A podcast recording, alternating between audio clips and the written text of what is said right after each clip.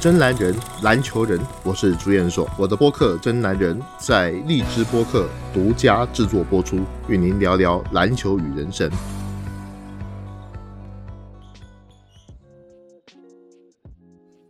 Hello，大家好，欢迎各位来到这一期的《真男人》节目。这个真是好久不见了，是不是，Helen？嗯，是吧？呃，这期间呢，我跟 Helen 呢，我是受伤了啊，然后呢，Helen 是有一些事有点忙，好一段时间呢。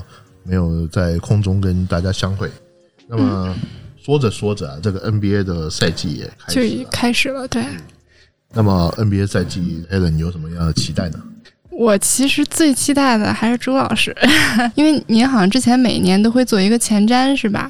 啊，对对对，我以前呢哈，手痒的时候啊，这个会自己在自己的博客啊，或者是公众号上面写所谓的前瞻啊，这一般讲就 preview 了。嗯，那这种前瞻性的这个东西呢，不外乎就是讲说，现在呃，比如三十个队，它的一个状态，我会给他做一个分析。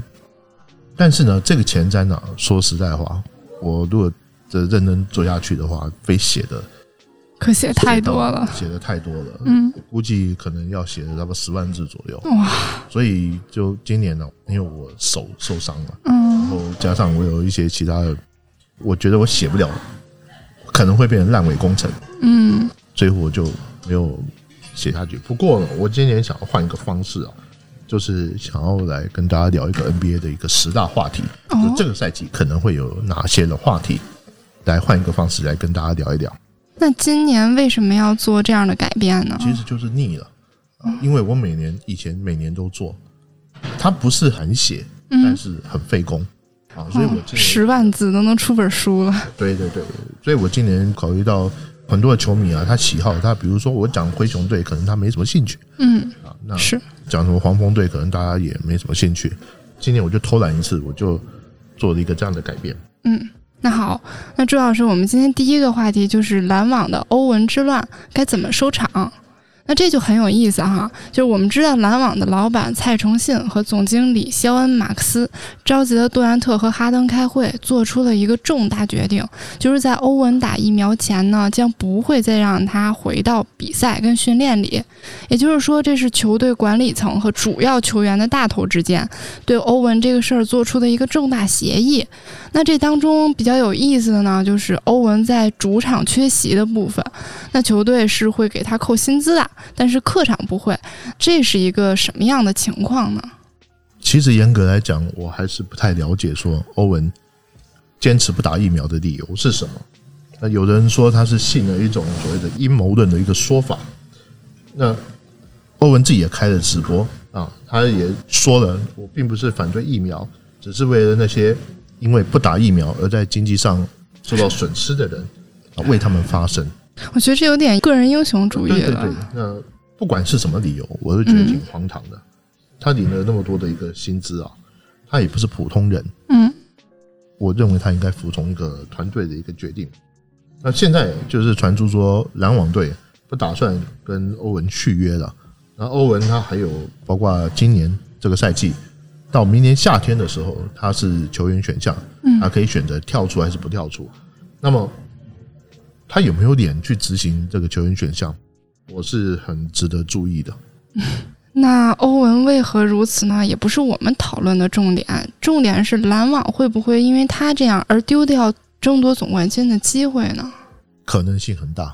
嗯，我们也知道，这个 NBA 球季开始第一场比赛，这个篮网就输给雄鹿队。当然，这是因为客场的一个原因。嗯，但是呢，可以看得出来，雄鹿队他的战力。还是相当的强，没有欧文的情况下，篮网队可能还是挺吃力的。虽然我觉得篮网队即使没有欧文，靠着杜兰特跟哈登去带领这支球队，只要两个人不受伤，还是有足够的实力去争夺总冠军。但是没有欧文的话，可以想见的，他的风险会大很多。至少就现在整个东区来讲，我还没讲西区啊，就东区来讲。雄鹿队的实力就不在他们之下，因此呢，雄鹿队的进攻可能没有像他们来的那么强。可是从今年这个赛季来看，我觉得雄鹿队的进攻比上个赛季还要更强。嗯，但是我肯定一件事情，雄鹿队的防守肯定比篮网更强。这一点我觉得是篮网队现在很可能啊，会因为没有欧文，会发生一定的问题。那也就是说，没欧文，篮网还是冠军大热门，只是风险系数要高了很多。没错，呃，事实上，篮网队他也有所防备，比如说哈登他也会去打控球的工作，虽然我觉得他做的不是我想的那样。那么，另外还有他们签的自由球员呃米尔斯啊，米尔斯也是一个经验丰富的一个替补的控球后卫。那如果篮网的三巨头里面呢，哈。最容易被替代的恐怕还是欧文。欧文不在，哈登可以控球；欧文不在，米尔斯可以顶上来。但是说实在话，如果说真的要完完全全发挥到最好最强的一个威力的话，我觉得篮网队还是需要欧文。但是现在由不得他们。可以这么说，如果欧文回来的话，篮网队基本上算是无敌了吗？呃，也不能算无敌，我只能说。会更有把握一点哦。那如果欧文回来该怎么办呢？我不确定他会不会回来。首先呢，这个即使回来，他能够保证他会参赛到底吗？嗯。当然，你回来的条件是你打了疫苗，你保证你能够一直打到底吗？很难说。那说不定因为以欧文这样的一个脑回路，又有什么事情，他又突然之间不打了。那为什么球队的这些成员要无条件去支持他们？我觉得没有道理嘛。那么，如果欧文回来的话，就是说他还要适应一段时间，嗯，他才能够。包括你篮网队也有很多的新的队友，那什么时候他又不打了，你也不知道。所以我觉得欧文现在啊，哈，篮网队对于欧文就说：你练球也不要练了，练球的新手还是照罚你。那比赛你也不要打，什么意思呢？就是我要维持球队的一个整体性。我没有办法容忍说一个球员打打停停。你很健康，可是你你有个人的理由，你不能够一直打。如果说这个理由是说得过去，大家可以接受的理由，那么也许球队还能接受。比如说，我有家人的一些因素。嗯，现在你什么都没有，你说你为了那些因为没打疫苗的人而丢掉工作人发声，你发了什么声？我不晓得，我不知道你发了什么声。那欧文，我爽，所以我这么干了。可是队友跟球队有义务无条件去支持他吗？没有。所以现在欧文的状况是这个样子。那因为他现在不能够去进训练场，之前篮网队就曾经包括说训练的这些问题，他不会演讲了。我不会因为你欧文。我去改变我的训练场地，那包括说像很多像你们没打疫苗，你就不能在这种场合出现，包括像 L A，包括像旧金山，也就意味着倘若啦湖人跟篮网争总冠军，你欧文还得缺席，纽约也不允许你你打球，洛杉矶也不允许你没打疫苗的打球，那我要你干嘛？那我觉得蔡老板也好，马克思也好。他们找杜兰特跟哈登开会，他的意思是说：“我把我们的决定告诉你们，尤其是杜兰特。杜兰特是欧文的好朋友，是球队的领袖。我们必须做这样的决定，我们必须要往前走，我们要做好没有欧文的准备。我们已经对欧文已经仁至义尽了。杜兰特跟哈登理解这个状况，那么他们会继续带球队往前走，即使一个赛季没有欧文，他们也会这样走下去。”球队必须要做出这样的一个表态，整个球队它的团体性才能够持续，不会因为一个人而分崩离析。嗯，那欧文的问题呢？我想这一整个赛季都会是热点话题的，我们就拭目以待好了。那下一个话题呢是另外一个问题人物本西蒙斯。经过一番争斗之后，西蒙斯是回到了七六人队，但是呢，他已经把他在费城的房子都卖掉了。他还会为球队出战吗？还是会被交易呢？西蒙斯跟欧文呢，如果比起来的话，我们讲不好听一点，就是卧龙凤雏。嗯，欧文是脑子有点进水，西蒙斯是幼稚到家。就在这两天啊，西蒙斯因为这个练球，他回到七六人队练球了。练球练是练了，但是呢，口袋插着手机练球。然后呢，李博斯教他防守，做防守的练习，他不练，啊，直接就甩着球就走了。队友跟他打招呼，他一声不吭。我认为他被交易是板上钉钉的事情，就连恩比德都说，我们来打球不是来做保姆的。是啊，那如果说在这种情况下，我看不出来西蒙斯有任何跟七六人队继续打球的意愿，或者是会这样的结果。他之所以会回来练球，只是因为告诉他，你不回来练，我就扣你钱。你从季前赛一直到现在，他已经扣了上百万了。因为他的情况跟这个欧文不一样，他是合同里面的签约球员，你这等于叫旷工，你晓得这意思吧？嗯，明白。你等于叫旷工，那你就是因为教练说你两句，你说你不爽，不爽之后你就不来练球，不来打球，然后要求球队把你交易掉，那你这算什么？如果以我个人来看的话，我认为西蒙斯比欧文还可恶。嗯，你说都不能说了。今天我说一句重话：如果你的经纪人不是 Rich Paul，不是富保罗的话，你敢这样吗？所以西蒙斯这个事情呢，现在其有人摆出的态度是：我也不急着卖你，我就等着看到你烂也可以，但是我也不急着卖你，我不会因为想把你交易掉而交易掉，但是我也不会用你 NBA 的教练呢不喜欢去废掉什么球员，嗯，但是不代表他们不敢这么做。所以我觉得西蒙斯自己啊要出来打球，要看他会被交易到什么地方去。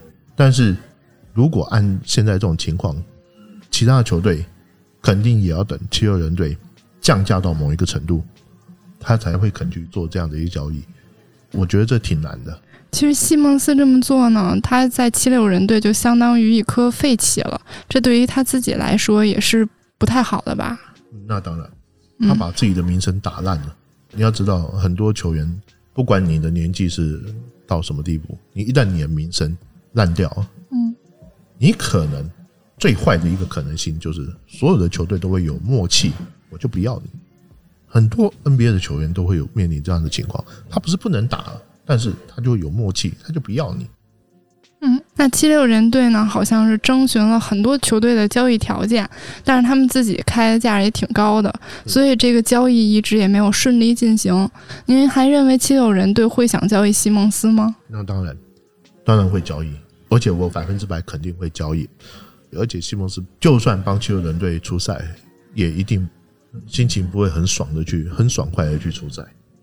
嗯，那可是他西蒙斯作为一个球员来讲，他在防守端啊、组织端啊也都是有实力的，所以他在这个球队也是有一定的。没错，其实我觉得西蒙斯这个话题我们可以改天的哈，嗯，告诉你说为什么他会这样。实际上就是跟恩比德争宠，恩比德没有跟他争宠，但是呢，他觉得球队为什么你比较重视恩比德，他有这种感觉，那么。我们可以早一天再来讲，但是我现在可以肯定的就是说，七六人队不会想便宜贱卖。嗯，西蒙斯，首先他还是防守能力很好的球员，他的身材也很高大，也能传球。但是呢，这样的一个球员，你不能说我用一个很简单的首轮选秀或者是次轮选秀说不要就不要了，因为西蒙斯的薪水也很高。那七六人队他又不想收一些垃圾合同，所以呢，他会想要去做。我如果把你交易掉，我也希望换点什么回来，不管是集战力也好，甚至一个明星球员也好。但是问题就在于说，这个情况越是这样下去，西蒙斯的身价就会越低，其他球队也在等着你在降价，他就会看着西蒙斯烂在你七六人队手里，等到你降到一定的程度的时候，我再来跟你谈交易。不过，我觉得七六人队现在也不着急，因为这种冤大头有的是 啊，一定会有球队会垂涎。他甚至可以讲说，富保罗他去跟其他球队去争取，到底什么人我可以哪个球队他愿意去接收西蒙斯的？嗯，但是你要付出什么样的代价，那么就不知道了。我我必须讲啊，NBA 的总经理、NBA 的教练，这些人都不是简单人物。他不会做事，你西蒙斯这样子搞下去，但是他也不会让你好过。嗯，但是西蒙斯跟欧文还不一样，因为欧文起码还有杜兰特这样的人会挺他，但西蒙斯没有啊，所以他跟欧文比还是感觉可怜了一点。呃，一点都不可怜，我光看着他插着手机练球，嗯，就一肚子火。所以现在欧文呢还不一样，就是欧文他自己本身是球队的大哥之一，对不对？嗯他有杜兰特这个铁杆兄弟，西蒙斯有吗？他没有，球队里面没有人会支持他，这个就是一个现状。嗯那朱老师，您那意思是七六人队还是会交易西蒙斯的？没错，嗯没嗯，错。那七六人队能在东区逐鹿中原吗？我认为七六人还是一支很强的球队，不过交易西蒙斯的时机最好是越快越好，因为你球队还需要整合，最好不要拖过今年年底。那七六人队还是在观望当中。稍微有一点不一样的是，欧文他因为种种理由，他没办法打，他欧文不打球。嗯，西蒙斯是我只要离开七六人队，我就愿意打球，这个还是有一点区别的。那很多人会讲，那不如西蒙斯跟欧文互换好了，卧龙凤雏，两个人互相对调。实际上，双方根本就没考虑过这个问题，你就是把炸弹往粪坑里面丢，何况你还是互丢。那七六人队也会想，我拿来欧文，来了这活宝，他也不一定打球啊，那么有意思吗？我还不如去换别的。所以我觉得这是一个不太可能的。我相信啊，西蒙斯一定会被交易掉到西区去，他不会留在东区。那看了欧文跟西蒙斯的情况呢，让我很困惑，觉得这都什么事儿啊？球队的管理层好难啊！本来嘛，这球队就是人组成的，哦，是人就会有情绪，嗯有情绪就会什么事情都会发生。所以为什么管理很重要？我经常会认为啊，一个教练呢、尤其是 NBA 的教练，你的业务能力、什么战术、什么的排兵布阵这些的能力，你不用去怀疑他，根本就不用去怀疑他。他能做到这个位置，绝对是在这方面绝对是顶尖的。但是呢，问题就在于说，你的管理能力会是怎么样？不过你有的时候你会碰到一些异类，就像是西蒙斯跟欧文这种异类。你的管理对于大部分球员都有用的时候，你可能会碰到这种异类的时候，你会没有用。以前在 NBA 里面，像罗德曼就是属于这种。那我用寻常的方式，我治不了你，那就只有两条路：要么就是我教练走人，要么就是你滚蛋。嗯。那么以现在的情况来看，球员很显然是会被撵走的那一方，所以我们可以发现，现在的 NBA 球员，年轻者球员，自我的控制能力、自我的情商是越来越差。那接下来第三个话题了，就是雄鹿队还能卫冕吗？其实我们之前也讨论过雄鹿队哈。那朱老师认为雄鹿是不是一支具有绝对实力的卫冕队呢？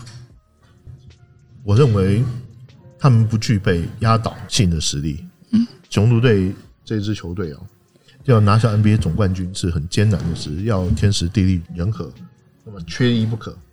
那雄鹿队上个赛季，我认为他们是凭借非常好的防守、很好的运气拿下了总冠军。我并不是说他们拿总冠军是有水分的，冠军就是冠军，但是他没有让我看到说他有完完全全高人一等的实力。主要呢，就是说他们现在像几个当打之年，字母哥啊、霍勒迪啊、米德尔顿，年纪还不是太大啊，都还在当打之年。同时有一点很重要，就是这支球队它有冠军的气质。什么叫冠军气质呢？就是我有那种自信心的。如果说像以前我碰到这种很僵持不下的球，球员可能会没有自信心，我不一定拿得下来，他会害怕，会恐惧。但是当我有了赢球的那种经验的时候，他会不断的复制这种经验，这就是所谓的冠军气质。所以我觉得雄鹿队现在是有一点具备这样的一个样子。也就是说，他虽然没有那种压倒性的实力，但是他还是有很大几率的可能的。嗯，没错，没错。嗯，那稍微延伸一下啊，您认为东区还有哪些球队有冠军相呢？我觉得除了篮网跟雄鹿之外，另外一个有冠军相是热火。为什么这么说呢？因为我觉得热火队上个赛季打的有点让我意外。那么这个赛季今年夏天他们补强的很多，呃，特别是把弱队也是曾经带着猛龙队拿到总冠军的这个主力核心后卫弄来之后，我觉得整个球队成熟了很多。因为我们要知道热火队在前年应该是上上季，不能说前年，应该说去年，也就是二零一九、二零二零年这个赛季啊，他们是东区冠军的得主。也就是说，这支球队他是懂得怎么赢球的，只是在上个赛季的时候，他们可能有点拖大，没有把自己在整个球季里面的步调调整的很好，因此呢，上个赛季是打得一塌糊涂。由于到季后赛，那么这个赛季我觉得就不会重蹈覆辙。那热火队的基本班底呢也都在，但是上个赛季为何就打不好啊？嗯，你现在又多了一个洛瑞，还会差这么多吗？哦，我觉得会差很多。刚刚前面我讲，他没有找到自己的比赛节奏，因为我们知道 NBA 一个球季很长，嗯，那他们之前拿到东区冠军的时候，他们的排名是比较靠后的，所以他们就对自己很有自信。我觉得我开季打得不好也无所谓。